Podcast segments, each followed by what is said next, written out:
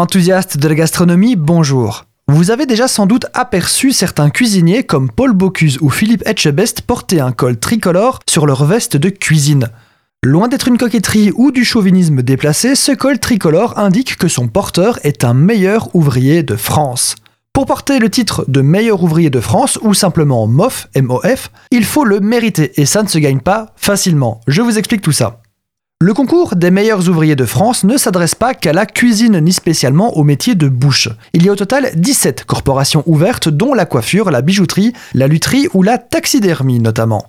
Le concours se déroule généralement sur deux années avec des épreuves qualificatives la première année et les finales pendant la seconde. Parmi les métiers ouverts au concours, certains exigent que le candidat réalise un ou plusieurs chefs-d'œuvre, d'autres font l'objet d'épreuves dites en direct comme la cuisine ou la coiffure par exemple. Un petit peu comme Top Chef au final, les candidats doivent démontrer leur talent dans un thème et un temps imparti et subir les critiques d'un jury d'experts, également MOF en général.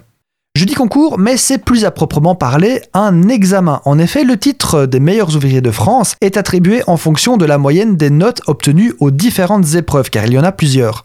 Ainsi, il peut y avoir plusieurs lauréats, comme il ne peut y en avoir pas du tout si personne n'a atteint la note requise. Il ne sort donc pas nécessairement de MOF chaque année. Il faut être âgé d'au moins 23 ans à la date de clôture des inscriptions pour pouvoir participer au concours des meilleurs ouvriers de France. Il faut également parler et écrire le français.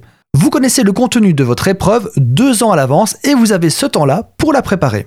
Depuis 1935, le diplôme des meilleurs ouvriers est reconnu comme titre d'État. Il atteste l'acquisition d'une haute qualification dans l'exercice d'une activité professionnelle dans le domaine artisanal, commercial, de service ou industriel. En 2021, ont été retenus pour 105 métiers 277 lauréats sur 4732 candidats, soit un taux de réussite pour cette année de seulement 5%. Vous l'aurez compris, beaucoup d'appelés, très peu d'élus. C'est pourquoi il est très aisé de comprendre pourquoi les meilleurs ouvriers de France, les MOF, sont si fiers de leur col bleu blanc rouge.